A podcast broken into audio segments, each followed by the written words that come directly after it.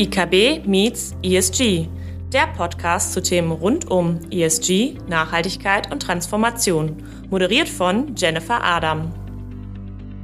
Wenn etwas gesetzlich gefordert wird, wird es meistens auch nicht mehr gefördert. Hallo und herzlich willkommen zu einer neuen Folge von IKB meets ESG. Mein Name ist Jennifer Adam, ich bin ESG- und Nachhaltigkeitsexpertin der IKB und führe Sie durch diesen Podcast.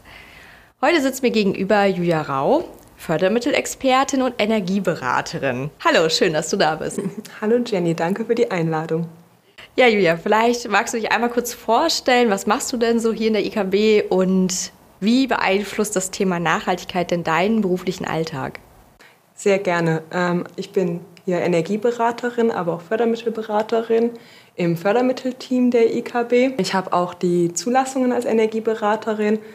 Deswegen habe ich zwei ähm, Bereiche, die ich hier vertrete. Einmal die Energieberatung bei den Fördermitteln, aber auch mit den Kunden zu schauen, welche Fördermittel jetzt passen bei den sogenannten Investitionen. Und das Thema Nachhaltigkeit ähm, beeinflusst natürlich das Handeln hier in der EKB sehr stark. Für mich Nachhaltigkeit hat man das Dreieck, ähm, also Dreieck der Nachhaltigkeit. Einmal die Ökonomie, das ist das Fördermittel, dass wir die Investitionen auch optimieren und die sogenannten Zuschüsse ähm, besorgen. Dann haben wir das Thema Ökologie, das heißt, ähm, die Fördermittel sind auch speziell extra für den Umweltschutz, Energie- und Ressourcenschonung und natürlich auch das Soziale. Das hat eh immer eine Kombination aus beiden. Ja, und dann hast du ja auch ein breites Spektrum vor dir da liegen, gerade auch mit dem Thema Energieberatung, was du dann ja auch noch machst. Und wir möchten ja heute ein bisschen über das Thema nachhaltige Gebäude, Gebäudesektor sprechen, ähm, weil da natürlich auch das Thema Energieberatung sehr wichtig ist. Und um dann das Thema einfach mal einzusteigen, vielleicht kannst du uns, uns alle mal ein bisschen zu dem Thema abholen. Warum ist denn das Thema Nachhaltigkeit gerade im Gebäudesektor so wichtig? Ja, sehr gerne.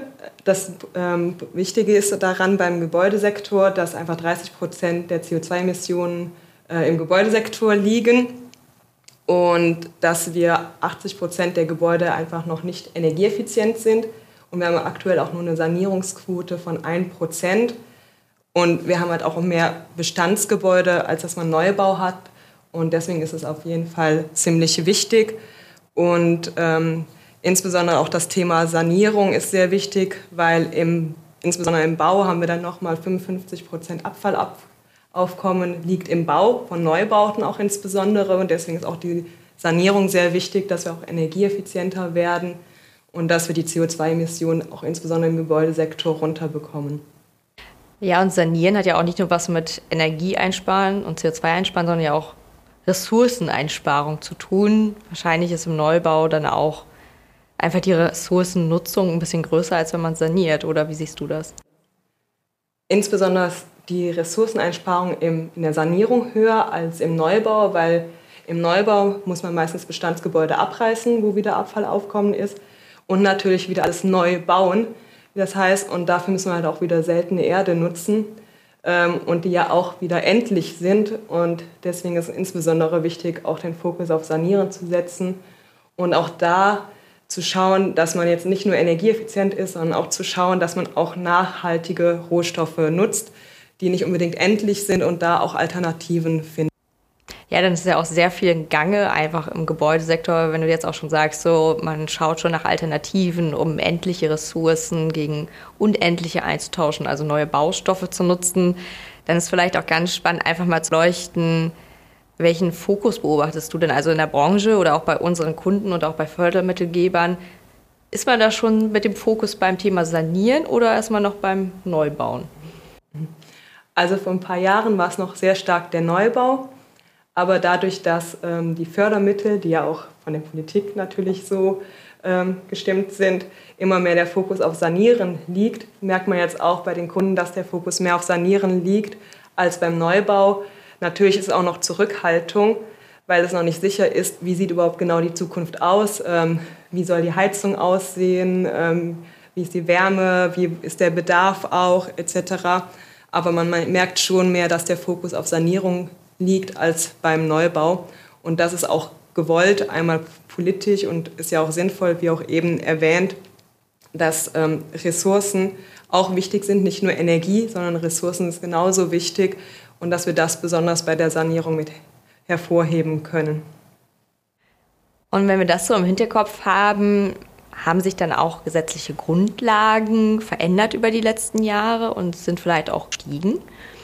Sehr stark. Also im Moment ist besonders bei den gesetzlichen Grundlagen noch sehr stark auf Energie das Thema. Also dass wir jetzt auch dieses Jahr den Effizienzstandard 55 für alle Gebäude einhalten muss. Bis, ähm, also davor konnte man ja sogar noch den Effizienzstandard 55 sich fördern lassen als Neubau. Jetzt ist der bei Neubau schon gesetzlich gefordert. Das bedeutet aber auch, wenn etwas gesetzlich gefordert wird, wird es meistens auch nicht mehr gefördert. Das heißt, der Standard ist ja jetzt bei 40 und bei der Förderung ist es auch so, dass man jetzt nicht nur diesen energetischen Standard hat, sondern dass da jetzt auch die Treibhausgasemissionen wichtig sind beim Bau des Gebäudes und danach auch im Betrieb. Das heißt, die Ressourcen werden da genauso jetzt begutachtet wie, ähm, die, wie die Energie. Ähm, was dann noch dazu kommt, ist natürlich auch, dass der Fokus jetzt auch die Wärme ist. Früher war sehr viel Strom. Strom hat aber gar nicht so gesehen nicht den ganz großen Anteil, sondern Wärme ist auch ein ziemlich großer Anteil und da war man auch mal sehr zurück. Und das wird, ähm, soll ja auch nächstes Jahr immer stärker gefördert werden. Und da gibt es ja dann auch schon mehr gesetzliche Grundlagen, die verschärfter sind, dass man immer mehr wegkommt vom Gas, ähm, vom Heizöl sowieso. Und dass wir da immer mehr zu erneuerbarer Wärme hinkommen. Und ein bisschen mitgeklungen ist es da ja auch schon das Thema Taxonomie, sage ich mal, in dem, was du schon so skizziert hast. Also der Gebäudesektor ist ja schon sehr detailliert in dieser Taxonomie auf jeden Fall auch abgebildet und wie du auch schon gesagt hast, so was schon Standard war oder jetzt ist, wird nicht mehr gefördert, ist nicht mehr förderungsfähig, weil es einfach so ein Status quo geworden ist. Wenn wir jetzt das Thema Taxonomie uns angucken, was muss ich denn heute oder auch langfristig beachten, damit meine Investition im Gebäudesektor dann auch taxonomiekonform wird oder dass ich diese taxonomiekonform gestalten kann? Taxonomie gestaltet sich gar nicht mal so einfach im Gebäudesektor, weil erstmal um zu wissen, was, wann ist man überhaupt taxonomiekonform. Man kann sagen, wenn man den KfW-Neubau gefördert bekommt, hat man schon eigentlich die meisten Merkmale oder hat das Unternehmen die meisten Merkmale der Taxonomie auch äh, mit einem, kann man mit einem Häkchen abhaken. Das heißt, da ist ein Beispiel, das muss, man muss 10% besser sein, als der Standard verlangt. Also 10% besser als den KfW-Standard 55. Das Problem ist nur, dass dann die aktuelle Bedingung. Das heißt, wenn man jetzt taxonomiekonform ist und die gesetzliche Regelung sich auch wieder in vier Jahren ändert und man hat dann einen Standard von 40 und man hat jetzt quasi ein Gebäude von Standard 45, wäre jetzt noch taxonomiekonform, wäre man in fünf Jahren nicht mehr taxonomiekonform. Und mit Bestandsgebäuden ist das noch ein relativ schwierigeres Thema. Aber es ist auf jeden Fall wichtig zu betrachten und ähm, das ist ja auch im Wandel, wie das jetzt auch im Gebäudesektor ist. Und wenn man da besser ist als der gesetzliche Standard, ist man da schon ziemlich nah dran, weil der gesetzliche Standard auch schon sehr stark fokussiert ist auf Nachhaltigkeit. Das heißt, um langfristig etwas taxonomiekonform behalten zu können, bedeutet natürlich, das Thema Sanieren wird nie so ganz weg sein oder nachrüsten, sage ich mal, um dann auch wieder einen Standard zu erfüllen, damit man wieder langfristig konform wird?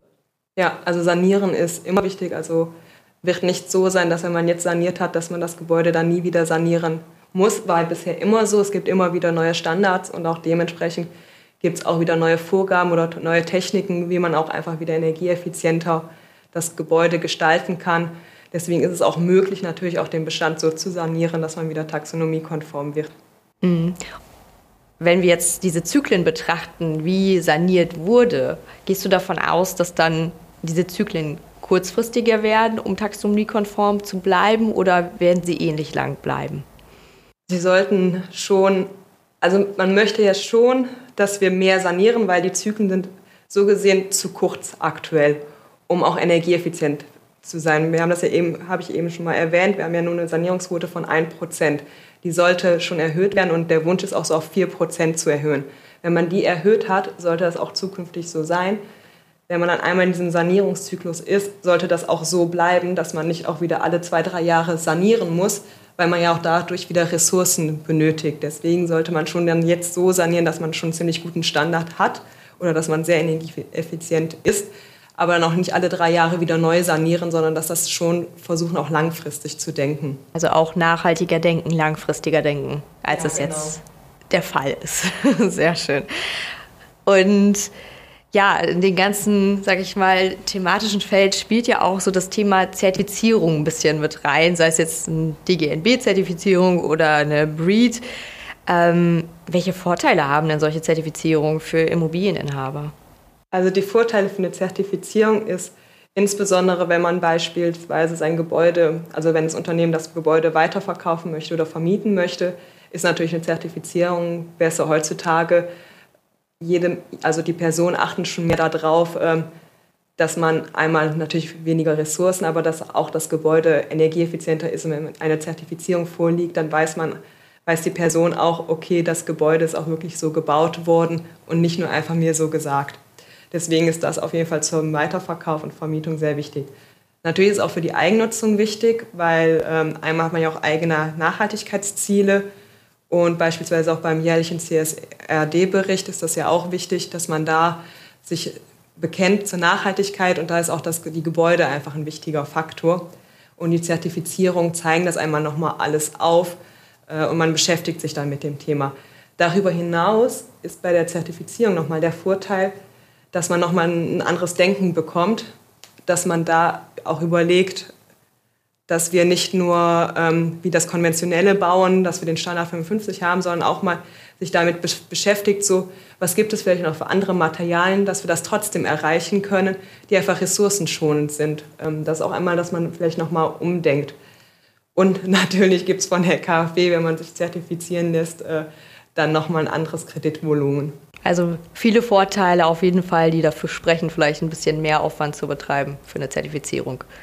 Auf jeden Fall. Und wahrscheinlich äh, wird die Finanzierung dann auch noch mal einfacher für das Gebäude, wenn man das auch zertifizieren lässt. Und äh, ich gehe jetzt einfach mal davon aus, auch dass die Zertifizierung sich langfristig ja auch an die Taxonomie anpassen, wenn sie nicht eh schon angepasst sind, was dann natürlich einfach die Einwertung für die Taxonomie auch noch mal einfacher gestalten wird. Ja, also bei der, zum Beispiel bei der DGNB, das ist ja so der Marktführer hier in, hier in Deutschland und die machen das auch sehr stark für die KfW, kann man quasi so ein Häkchen setzen bei Taxonomie. Das ist auch nicht mehr Aufwand, weil wenn man sich nach Goldstandard zertifizieren lässt, hat man meistens auch schon die Taxonomie ähm, Normen oder Anforderungen auch schon erfüllt. Ja, super spannend. Da kann man bestimmt auch noch deutlich tiefer reingehen, aber das wird wahrscheinlich eine eigene Folge. Ja, also Taxonomie ist ziemlich komplex, auch die Zertifizierung, äh, da habe ich schon so eine Schulung durchgemacht. Äh, ist total spannend, sich damit mal zu beschäftigen, aber auf jeden Fall, dazu könnte man, glaube ich, mehrere Folgen drehen. ja, deswegen würde ich sagen, kommen wir doch so langsam zum Ende, bevor wir da noch, noch tiefer reingehen. Ähm, was würdest du denn gerne noch zu dem Thema unseren Hörerinnen und Hörern mit auf den Weg geben? Was auf jeden Fall wichtig ist, dass wenn Unternehmen oder auch Privatpersonen eine Sanierung oder einen Neubau planen, dass man früh genug alle sogenannten Stakeholder mit einholt. Ähm, einmal natürlich die Finanzabteilung, den Projektleiter, beispielsweise auch den Architekten, Bauphysiker und natürlich uns, die IKB. Wir als IKB haben einmal das Thema die Bank, dass wir auch eine Bank sind, dass wir aber auch Fördermittelberater sind, aber auch die Energieberatung können. Und das sollte man früh genug mit ähm, einfließen lassen. Um dann halt so nachhaltig wie möglich alles zu bündeln. Ja, genau. Sehr schön. Ja, und zum Abschluss hole ich mir von jedem, der hier im Podcast ist, auch nochmal ein kleines Blitzlicht ein. Und zwar das äh, Abschlussstatement, was gleich kommt, einmal zu vervollständigen. Das bitte ich natürlich auch. Und das Statement ist Net Zero 2045 ist. Ist sportlich. Ähm, das heißt aber nicht, dass es halt nicht erreichbar ist, sondern dass man auch im Sport schon viele Dinge erreicht hat, wo wir als Mensch dachten, dass sie unmöglich sind. Ähm, da gibt es auch ein gutes Beispiel vom Roger Bannister, das ist ein Engländer, der hat 1992 das erste Mal, er war der Erste, der es geschafft hat, die Meile unter vier Minuten zu laufen. Und viele haben gedacht, das wäre unmöglich. Und danach, sechs Wochen später, hat das eine Person geschafft und danach haben es sehr viele Personen geschafft. Wir können mehr schaffen, als wir denken. Wir sollten uns keine Grenzen aufzwingen, sondern man, wir können uns können auch mehr erreichen. Als wir meinen wahrscheinlich. Als wir meinen, genau. ja, total. Also das ist es ja. Ne? Man sagt ja so schön, wenn es einer dann vormacht, dann können auf einmal viele es nachmachen. Aber zu dem Punkt muss man und darf man auch erstmal kommen. Genau. Ja, dann danke ich dir für deine Zeit, für den Einblick in das spannende Thema rund um das Themengebiet nachhaltiger Gebäudesektor und bis zum nächsten Mal. Ja, vielen Dank und noch viel Erfolg. Wenn Sie sich persönlich zu den Themen ESG, Nachhaltigkeit und Transformation mit uns austauschen wollen, melden Sie sich gerne. In der nächsten Folge spricht Jennifer Adam mit Dr. Martin Wiens von Essity Operations über ein innovatives Projekt der Kreislaufwirtschaft.